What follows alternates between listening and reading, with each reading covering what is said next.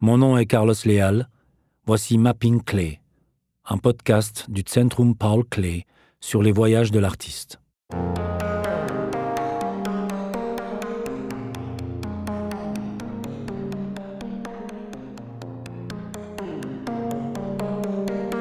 Sud de la France, 1927.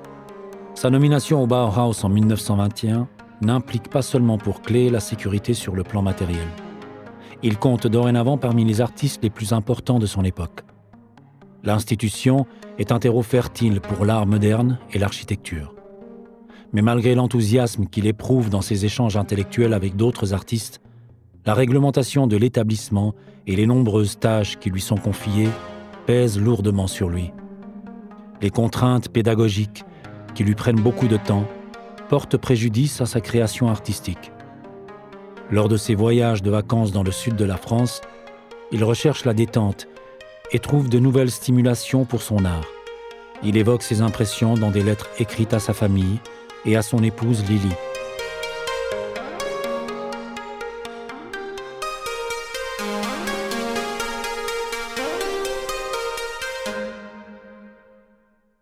Lettre à Lily Clay, Munich, Tessau, 14 novembre 1926. Je commence à m'habituer à ma vie quotidienne. Le voyage me paraît déjà bien loin, il se perd dans une lueur radieuse. Et c'est une bonne chose. Sinon, il me faudrait me projeter là-bas pendant que je suis ici, sur place, sans aucun enthousiasme et en subissant ce triste contraste. Mais à quoi bon? On travaille et une réalité idéale prend peu à peu forme de manière crédible. J'ai aussi fait court. Il m'a fallu faire un gros effort pour prendre mon élan et me rendre dans le nouveau bâtiment. Quand je me suis retrouvé devant la classe, j'étais paré et j'ai fait de mon mieux dans le contexte actuel. Lettre à Lily Clay, Oberstdorf, Dessau, 2 juillet 1927. Ma Lily bien-aimée, je te renvoie à nouveau quelques lettres que j'ai sorties de leur enveloppe, mais sans les lire. Crois-moi, j'ai déjà tout juste le temps de lire les miennes. Aujourd'hui, j'en ai terminé avec les différents cours de la semaine et nous sommes à nouveau samedi, heureusement. Mais si on imagine que je vais pouvoir trouver du temps pour moi, on se trompe. Fleche va visiter les lotissements, le Bauhaus et Wörlitz, avec vingt étudiants, et je l'accueillerai, bien entendu. D'où les différents coups de fil passés. Aujourd'hui, la sonnerie du téléphone retentit très nerveusement. Pas du tout comme hier. On a peut-être été touché par l'éclair. Le temps correspond tout à fait à ce que tu décris. Magnifique. La nuit dernière, fête pour Muche. On s'est bien amusé. Je ne saurais dire pourquoi. Bref, c'était gai. Il y avait du vermouth, et je m'en suis tenu à ce breuvage sain et léger. À un moment, les dames devaient choisir leur cavalier, et Madame Feininger m'a mis le grappin dessus. Cette fois, j'ai eu le sentiment qu'il n'y avait rien à faire et je me suis laissé entraîner, clopin-clopin. Kandinsky aussi fait partie de ceux qui dansaient et jouaient au jeune homme. Je n'en étais pas là. C'est ce qui fait la différence entre le vermouth et le champagne. Ne va donc pas croire que je broie du noir, c'est faux. Je n'en ai même pas le temps.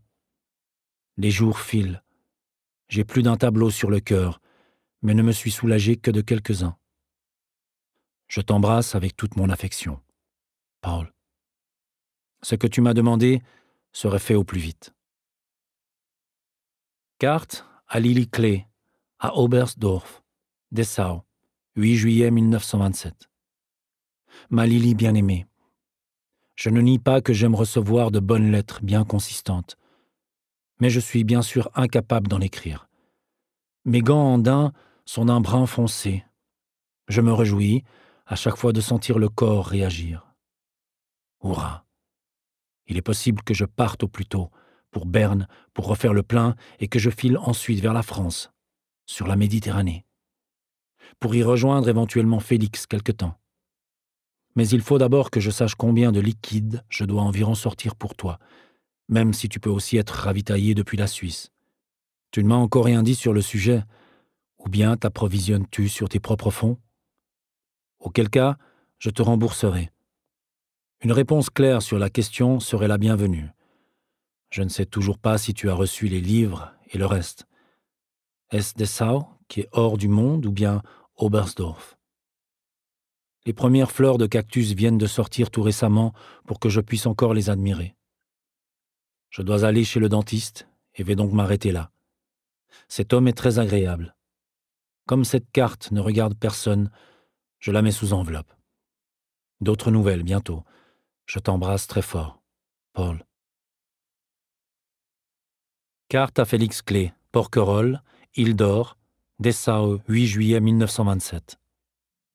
Mon cher Félix, maintenant que ton télégramme avec la nouvelle adresse est arrivé, je peux me manifester. Merci pour les rapports détaillés de Paris. Je suis content pour toi de ces impressions fortes. Te voilà dans le sud que j'aime tant, c'est bien. Mais maintenant, il faut que tu te reposes vraiment et que tu profites de la nature pour que le corps aussi y trouve son compte, et pas seulement l'esprit. Dans ta dernière carte, tu m'annonçais la mort de Barthes. C'est apparemment le père du jeune Barthes. Louis Moyet a effectivement épousé sa première femme. Hannes Meyer, qui le connaît, n'était pas encore au courant. Tu penses que je devrais écrire plus longuement? Mais quoi? Ici, il ne se passe rien qui soit susceptible de t'intéresser. Et ta mère exige aussi de moi que j'écrive plus. C'en est trop. Je veux bien donner un signe de vie de temps en temps. Mais toi, tu débordes de nouvelles expériences, et les idées se pressent tout naturellement sous ta plume. Ce que je t'ai dit lors de mon dernier envoi n'était pas un reproche, mais juste une petite indication pour l'avenir. Vers le 25, je ne serai plus ici. Et une fois sur les routes, je ne pourrai plus t'envoyer de fonds. En cas d'urgence, il faudrait que tu t'adresses à Mathilde, à Berne. Elle pourra retirer de l'argent pour toi. Laisse-toi vivre. J'attends avec impatience tes impressions de Porquerolles et t'embrasse très fort. Ton père. Carte à Lily Clé, à Oberstdorf, Dessau, 8 juillet 1927. Ma Lily bien-aimée, je te fais parvenir par l'intermédiaire de la librairie dont je t'ai parlé le roman en trois volumes et un atlas facile à manier, comme tu me l'as demandé. Félix m'a télégraphié sa nouvelle adresse. Porquerolles, Île d'Or, Grand Hôtel, Midi, France. C'est lui qui mène la plus belle vie. Il voit le sud, magnifique, et la mer. Moi non plus, je ne vais pas mal. Je travaille encore, c'est surtout la partie théorique qui me demande des efforts. On en arrive aujourd'hui à l'avant-dernière étape. Demain, il y aura encore tissage, en dernière heure et puis encore une fois jeudi prochain. Et j'en aurai provisoirement terminé. Sinon, il ne se passe pas grand-chose. Murray était tout ému en nous faisant ses adieux. Aujourd'hui, j'ai déjeuné chez les Kandinsky avec Hannes Meyer. Chaleur torride et orage inévitable l'après-midi. Nous avons bien les gants. Mava, Mava, Mava. Félix m'a aussi écrit que le père de Barth s'était suicidé avec une arme à feu. Il l'a appris à Paris. Attendons pour savoir si c'est vrai. Porte-toi bien, reste couché, prends du poids et remets-toi. Et pas de reproches, car je t'écris tous les deux jours. Je t'embrasse très fort. Paul. Lettre à Félix Clé à Porquerolles, Dessau, le 12 juillet 1927. Mon cher Félix, merci beaucoup pour toutes les belles vues de Porquerolles. J'aurais bien envie d'y aller moi aussi. C'est faisable, mais il faut que je sache combien de temps tu y restes. Mes vacances commencent le 15 juillet. Je pourrais donc y être vers le 25. Écris-moi, s'il te plaît, même si un doute subsiste, si tu comptes vraiment séjourner à cet endroit jusque-là. L'emplacement me plaît. Il est orienté nord, on n'est pas autant aveuglé par la lumière. Nous pourrions peut-être y passer quelque temps ensemble. Réponds-moi immédiatement, s'il te plaît, car il faudra déjà un bon moment avant que le courrier ait fait l'aller-retour. Le mieux serait peut-être un télégramme m'indiquant ici jusqu'au X juillet. C'est ce que je préférerais. Et envoyer à Dessau. Forme bien les lettres du télégramme. Si tu as besoin d'argent, adresse-toi à Mathilde, à Berne. Elle a une procuration sur mon livret d'épargne. Dis-lui exactement combien il faut qu'elle mette dans l'envoi en valeur déclarée. Quel type de billet, français et suisse, et combien de chaque. Je lui ai envoyé une carte pour lui demander de le faire pour moi dès que tu lui auras écrit. Porte-toi bien, et à bientôt peut-être. Je t'embrasse très fort, ton père. Lettre à Lily Clé à Oberstdorf, Dessau, 16 juillet 1927. Ma Lily bien-aimée, je t'écris au crayon car je viens de rédiger six lettres et la plume m'a rendu nerveux. Écrire à la plume de la main gauche est tout à fait faisable, mais de la main droite, ça finit par être un supplice. Essaye d'écrire des lettres de la main gauche et tu comprendras. Hier, longue promenade, dont l'une avec Kandinsky qui m'a ensuite emmené au dîner. Et à chaque fois une nouvelle occasion d'admirer la région. Ces parcs, avec leurs grandes étendues d'eau, sont uniques, même si toute cette eau finit par vous ramollir. Mais c'est tellement beau. Pratiquement pas de moustiques cette année. Je dors avec deux fenêtres ouvertes sans être dérangé. C'est la grande surprise de cet été à Dessau, alors que la fin du printemps ne promettait rien de bon. J'espère que tu vas de mieux en mieux, et toujours mieux. Le beau temps finira bien par arriver jusqu'aux elfes de l'Algau. Est-ce que Non, épouse Schmidt, Schmidtchen, s'est manifestée? Je l'ai encore vu jeudi dernier au Bauhaus. Maintenant, la pression est retombée, mais ça aurait été trop beau de pouvoir travailler au calme. La date du départ est trop proche et nécessite encore différentes démarches. Et on ne peut pas non plus faire ce que l'on préférerait, s'attaquer sérieusement à certains formats. J'exécute en vitesse encore quelques aquarelles marquées par une intensification récente de la couleur, elle me laisse espérer que la Méditerranée aura cette fois un impact plus direct que la dernière fois sur l'île d'Elbe. J'écrirai probablement encore une ou deux lettres d'ici.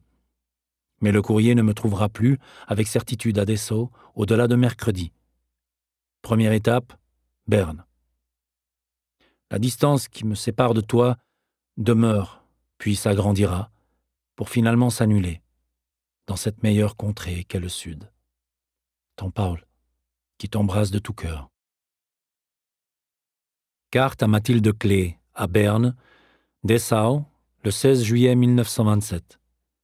Chère Mathilde, voici mon dernier projet. Partir dans les prochains jours pour le sud de la France, en passant par Berne. Je ne m'arrêterai que brièvement à Berne pour prendre de l'essence. Ça suffit si tu me prépares un lit dans la petite chambre, ou bien n'importe où si elle est louée. Au retour, nous ferons une halte plus longue chez vous. Je t'embrasse fort, ton Paul. Je suis aussi très heureux de revoir papa. Annoncerai mon arrivée par télégraphe. Carte à Mathilde Clé, à Berne, Dessau, 18 juillet 1927. Chère Mathilde, j'attends encore de recevoir des fonds. Je pourrai alors quitter Dessau, d'ici jeudi soir, j'espère. Félix m'a retenu une chambre pour le 28 je suis tenu de respecter la date à cause de la traversée en bateau pour rejoindre Porquerolles. Mais il demande de l'argent déjà avant. Il faudra que tu t'exécutes, autrement dit que tu lui envoies 600. 600 francs français par mandat postal. Et que tu prélèves cette somme sur mon compte, frais de port compris. Son adresse exacte est Île de Porquerolles, département Var, Grand Hôtel. L'intitulé de son poste Assistant au régisseur au théâtre de Dessau. Ça correspond exactement à ce qui est inscrit sur son passeport. Attendez-vous donc à me voir arriver à Berne d'ici vendredi. Mais je ne m'attarderai pas car je veux m'arrêter à Marseille. Je vous donnerai toutes les informations voulues par télégraphe, depuis Bâle. En attendant, je vous embrasse fort, papa et toi. Ton Paul. Carte à Lily Clé à Oberstdorf, Berne, le 25 juillet 1927. Ma Lily bien-aimée, je viens de monter dans le train pour Genève, et je t'écris en attendant qu'il se mette en mouvement. J'ai pu régler certaines choses dans le calme, et vu Madame Burgy et les Lotmar. Elle, Madame Burgy, veut prendre l'avion pour Hambourg. Je lui ai dit que nous ne serions pas de retour à Dessau avant fin septembre. Elle remettra peut-être son vol à plus tard, à moins que la météorologie ne l'en dissuade. Elle pourrait alors rentrer avec Rolf, qui fait l'école des sous-officiers. En tout cas, Maintenant, elle est au courant de mes projets, au moins pour ce qui a été fixé. Les Lotmar vont plutôt bien. Pour Walter, ça ne s'arrange pas, mais il a un peu meilleure mine. Cette fois, la petite n'était pas là. Sinon, je n'ai vu personne. Je suis allé avec papa à la carrière d'Ostermundingen. C'est un excellent marcheur. Il est plus rapide que moi. Nous avons monté un escalier si raide que ça m'a demandé beaucoup d'efforts. Lui n'a eu aucun mal à le faire. Maintenant, je vais devoir attendre d'avoir de tes nouvelles. Jeudi, je serai sur l'île. Je t'embrasse très fort. Paul.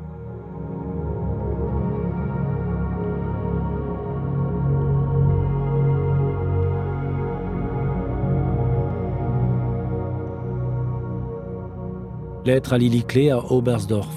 Porquerolles, 30 juillet 1927. Ma Lily bien-aimée, hier j'ai reçu ta gentille lettre, la première ici. J'espère que ta cure continue à faire effet et je partage ton avis.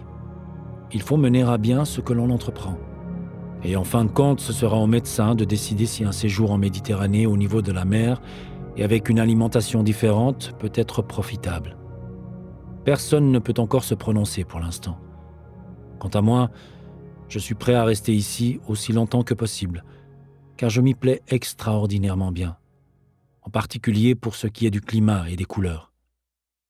Mais il faut aussi prendre en compte certains aspects moins réjouissants, comme le logement, extrêmement rudimentaire. On se retrouve entassé avec tout un tas de petits bourgeois, une foule d'enfants à la Muritz, mais beaucoup plus mal élevés. La nourriture est frugale, plus savoureuse bien sûr que dans le Mecklembourg, nullement indigeste et tout à fait suffisante. Mais quand on compare avec l'Italie, mon Dieu, les gens du pays sont aimables et gentils.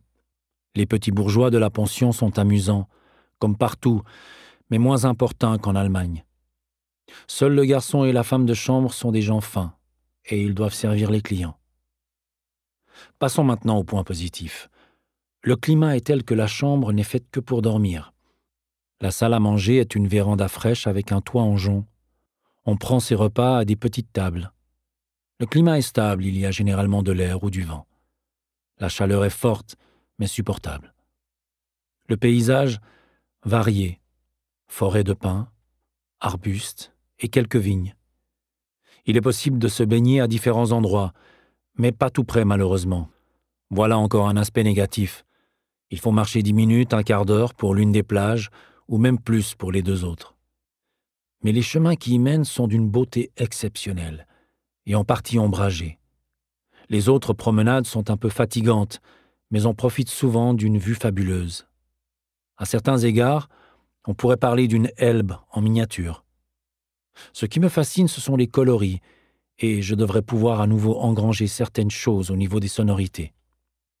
Voilà Félix, il vient me chercher pour la promenade du matin.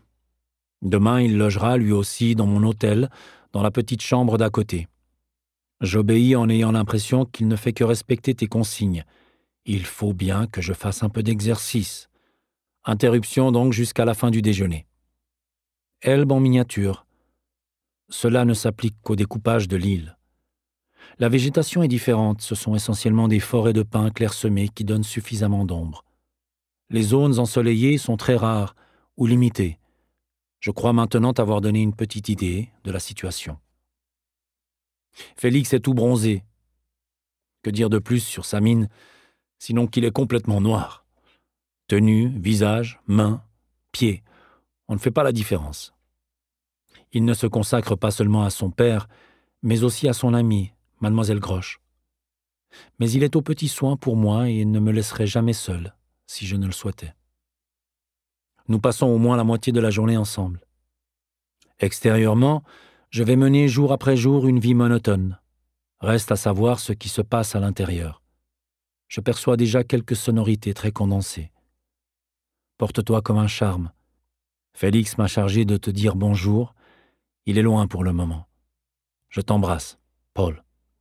Écris-moi vite comment tu vas, si tu as pris du poids, etc. Carte à Hans Klee à Berne, Porquerolles de août 1927. J'ai retrouvé Félix ici, le matin dont nous étions convenus.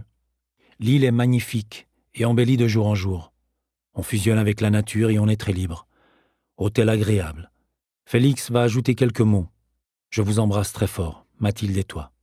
Paul. Lettre à Lily Clé à Oberstdorf. Porquerolles, 10 août 1927. Ma Lily bien-aimée. Comme tu voulais savoir quatre jours à l'avance quand je changerai d'endroit, j'ai dû expédier un télégramme hier. Je sais où je vais, mais je ne peux naturellement pas savoir où je resterai tant que je n'ai pas vu les lieux de mes propres yeux. En réalité, la Corse est gigantesque et bien petite sur la carte. Porquerolles se voit à peine. Et pourtant on peut marcher des heures et en avoir plein les jambes. Je crois avoir saisi le bon moment psychologiquement pour partir. On commence à prendre des habitudes et à retrouver toujours le même rythme. Lever, promenade, déjeuner, sieste, peinture, thé, bain, dîner, balade au port, petite halte dans un café, coucher. Cela devient banal. Et si on a la possibilité de rompre ce rythme, eh bien il faut le faire. Quand je suis seul comme ça, intérieurement surtout, que je n'existe, ne pense ni ne m'inquiète pour personne, je découvre toujours en moi une réserve non négligeable d'énergie. Et avec ça, je peux m'offrir toutes sortes de choses. Cette fois-ci, je m'offre la Corse. Vendredi soir, je pars pour Toulon où un bateau arrivera de Marseille qui m'emportera sur les flots bleus. Il fait presque nuit, mais la pleine lune brille, et je souffle après les derniers moments de tension. Là-bas s'ouvre un nouvel univers, peut-être pas si neuf d'ailleurs, mais d'une coloration légèrement différente. Et tout tient au coloris, c'est ce que je ne cesse de rechercher. Réveiller des sonorités qui sommeillent en moi, petite ou grande aventure en couleur. Pour ce qui est d'écrire et surtout de recevoir des nouvelles, ça posera quelques problèmes. Mais je vous sais tous en bonne main. Félix armé de chèques, à Dessau, avec Binchen, qui prend bien soin de lui. Et toi au sanatorium. Je me passe volontiers du courrier que tu me réexpédiais. Je ne pourrais d'ailleurs pas répondre à la lettre de Sibium, car cette idiote n'a pas laissé d'adresse au dos de l'enveloppe, et qui se souviendrait d'une adresse tchèque. Si je trouve en Corse quelque chose qui m'incite à rester, je te télégraphierai l'adresse. Mais il se peut que je me déplace, peut-être, à Dodane. Il se peut aussi que je rêve et que tout soit beaucoup plus normal là-bas. Francisé, à demi germanisé, avec de petits bateaux à moteur comme chez nous, etc etc. Ne t'inquiète donc pas si tu ne reçois pas régulièrement des nouvelles. Je n'y pourrai rien. Je t'embrasse tendrement. Paul. Lettre à Lily Clé, Oberstdorf, Ajaccio, 23 août 1927. Ma Lily bien-aimée. Je t'ai indiqué aujourd'hui par télégramme que je pouvais être parti d'ici samedi, avec le prochain bateau pour Marseille, et que Lyon me semblait un bon point de rendez-vous. Voilà comme la croisée de possible et dis-moi quelle direction tu veux prendre. La côte d'Azur ou l'Atlantique? Choisir cette ville comme point de rencontre implique tacitement que nous préférons prendre la direction de l'Atlantique. Et je me permets de te dire cela aussi parce que la côte d'Azur, à cette période, est encore d'une chaleur étouffante. Il n'y souffle en général aucun vent frais. De plus, la région de Bordeaux se situe encore très au sud, dans une zone qui bénéficie encore d'un beau temps ensoleillé.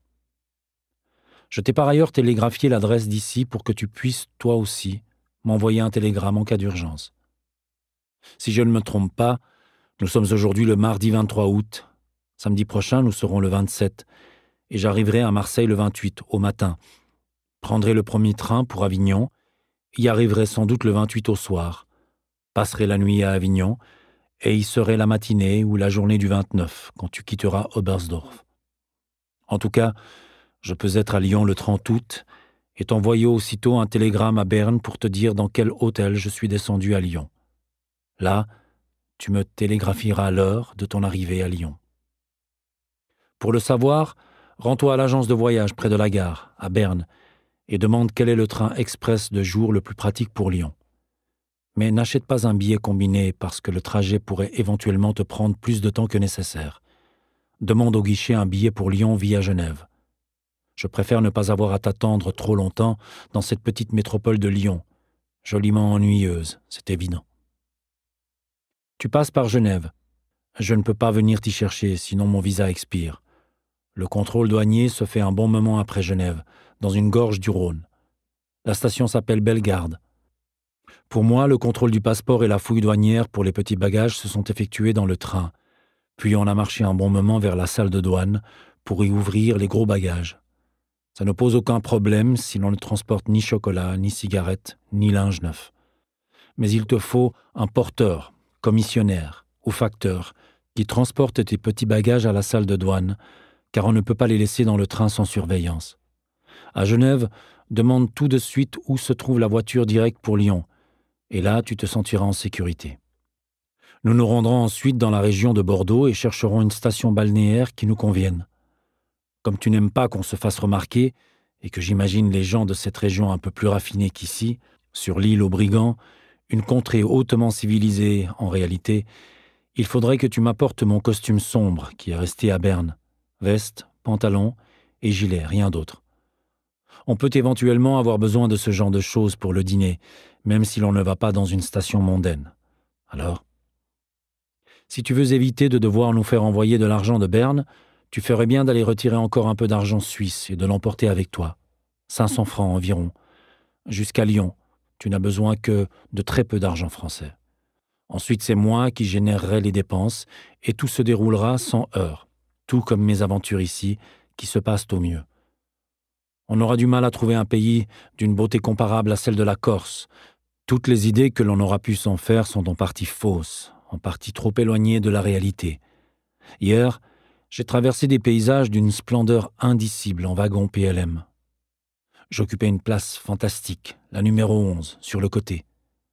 D'abord la Scala di Santa Regina, à une heure de Corte environ, un défilé rocheux dantesque de huit kilomètres de long, puis une grande étendue de forêt, c'est si rare dans le sud, avec des pins d'une taille gigantesque, un parfum enivrant comme si l'on faisait bouillir de la résine jusqu'à un col situé à 1500 mètres d'altitude avec vue sur des montagnes s'élevant jusqu'à 2800 mètres. Et de l'autre côté du col, nouvelle forêt de pins, puis en transition une forêt de châtaigniers, avant de redescendre dans un décor radicalement neuf de roches rouges, de grandes dimensions, aux formes les plus extravagantes. La Spelunca, vers la côte ouest, dans le golfe de Porto, et enfin vers Piana, où ces calanques s'arrêtent brusquement. Les deux voitures ont passé la nuit là, avec leur chargement. Nous avions pris le repas, déjeuner, comme on dit joliment ici, en route. Aujourd'hui, nous avons continué à descendre vers le sud, le long de la mer, dans un cadre un peu moins excitant que la veille, mais d'une beauté rayonnante, toujours teintée d'héroïsme. Halte, un peu avant Ajaccio, dans un vaste maquis encaissé au parfum pénétrant et d'une chaleur qui vous incommodait, même dans la voiture. Et voilà, nous avions atteint notre but. Cette ville d'Ajaccio, c'est vraiment un Genève corse, comme je l'avais prévu, une ville d'un charme fou et d'un équilibre harmonieux malgré l'aspect légèrement sauvage de certaines rues. J'ai pris aujourd'hui mon bain de mer dans un établissement, ce qui m'a fait beaucoup de bien. Et puis, j'ai bu ma bière sur le boulevard. Maintenant, la bière est quelque chose de très répandu en France et de bonne qualité. On la consomme frappée, comme on dit ici, et c'est une façon saine d'étancher sa soif pour quelque temps. Une soif quasiment permanente. L'hôtel est grand et correctement tenu. C'est supportable. Que dire d'autre? La lettre presse. Il faut qu'elle puisse te parvenir à Oberstdorf. Il y a aussi des courriers pour le continent qui partent d'autres ports, et c'est là que ma missive cheminera en train pour Bastia, île Rousse ou pour Calvi, d'où elle prendra la mer. Je pense que comme ça, nous avons toutes les chances de nous retrouver. Je t'embrasse de tout cœur. Paul.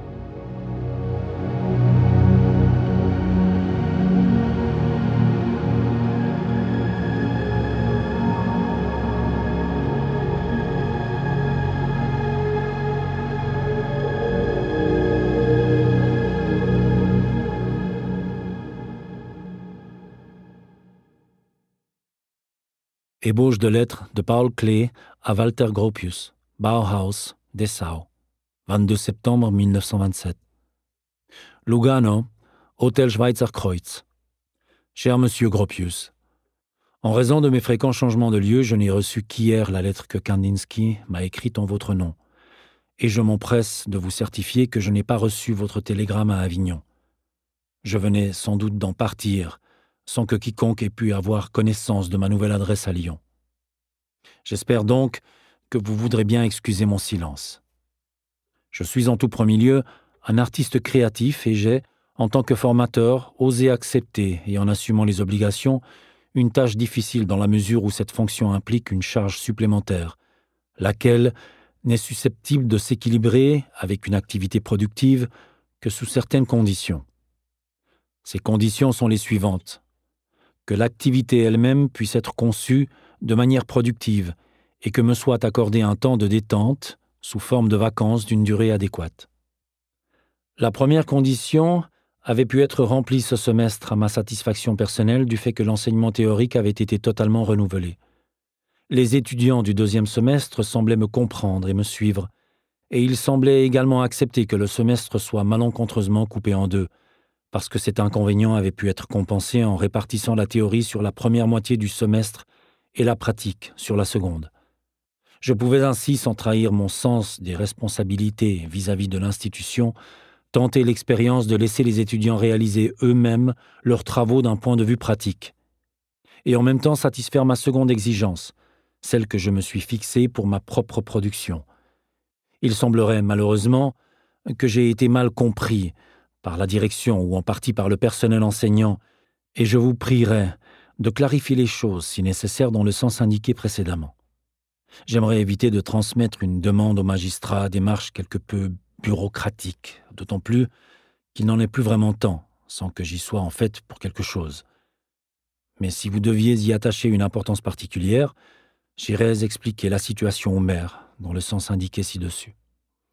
Parce que je n'ai pas du tout l'intention de chercher d'autres raisons concernant cette situation, déjà bien assez pesante. D'autres raisons que des raisons internes. Je serai certainement rentré le 3 octobre, le 2 étant un dimanche, avec mes salutations cordiales. Votre clé. Lettre de Vassili Kandinsky, Laszlo Moholy-Nagy, Joseph Albers, Marcel Breuer, Hannes Meyer, Hinerk Schepper, Gunther Stölzel, Joost Schmidt, Herbert Bayer, Walter Gropius, Bauhaus, Dessau, à Paul Clé, le 24 septembre 1927. Cher Monsieur Clé, depuis trois semaines, nous sommes à nouveau plongés dans le travail, au Bauhaus. Vous nous manquez, et nous vous demandons de revenir au plus vite parmi nous. Car cela fait mauvaise impression et porte préjudice à nous-mêmes, à la ville, et surtout à nos étudiants, que quelques-uns des maîtres aient prolongé leurs vacances et en aient informé si tard la direction qu'il n'était plus possible de réorganiser l'enseignement en temps voulu. Ne pas respecter nous-mêmes les délais fixés avec une ponctualité inflexible présente, à notre avis, une sérieuse menace pour la discipline parmi les étudiants. Le cas échéant, les étudiants pourraient invoquer leurs droits en se référant à ce précédent. La crainte que soit mis en cause le travail que nous réalisons tous ensemble nous a poussés à vous écrire cette lettre. Nous vous saluons cordialement. Kandinsky, Moholy Nagy, Albers, Breuer, Meyer, Schepper, Stölzel, Schmidt, Gropius, Bayer. Lettre à Félix Clé à Breslau. Dessau, 11 septembre 1929. Cher Félix, je te remercie beaucoup pour ta lettre très compréhensive du 9 septembre. Mais sur place, la situation n'est pas aussi grave qu'on peut se l'imaginer depuis une tente de plage. Le Bauhaus ne se calmera jamais, sinon ce ne serait plus le Bauhaus. Et une fois qu'on y est, on se doit de collaborer, même si on n'en a pas envie. Venons-en aux questions économiques. Maintenant que tu as acquis un peu d'expérience, tu dois absolument pouvoir m'indiquer la somme dont tu as besoin tous les mois. Et tu dois aussi me dire si tu veux recevoir cette somme en totalité ou par versement, et quand? Si des dépenses imprévisibles s'ajoutent à cela, ce qui sera plus ou moins inévitable, il te faudra les mentionner à part. Et le Conseil des anciens devra se prononcer. Tenons-nous-en peut-être à un principe réaliste. La règle est de rigueur, l'exception est possible. Quand tu auras ton fixe, ce sera la meilleure façon d'économiser l'argent. Pour moi aussi, ce sera plus simple et je verrai si je peux prélever cet argent de mes revenus réguliers ou s'il me faut toucher à mes économies qui, comme tu le sais, sont modestes si l'on songe que je suis plus ou moins censé faire l'acquisition d'une petite maison dans un proche avenir. Le livre, tu l'auras. Le manteau aussi, bien sûr. J'attends donc ta réponse pour pouvoir équilibrer les finances en fonction du principe établi et des cas particuliers. Dès que j'aurai ta réponse, je t'enverrai l'argent. Je te remercie aussi pour ton rapport sur l'opéra de Breslau et te souhaite bonne chance là-bas. Ton père.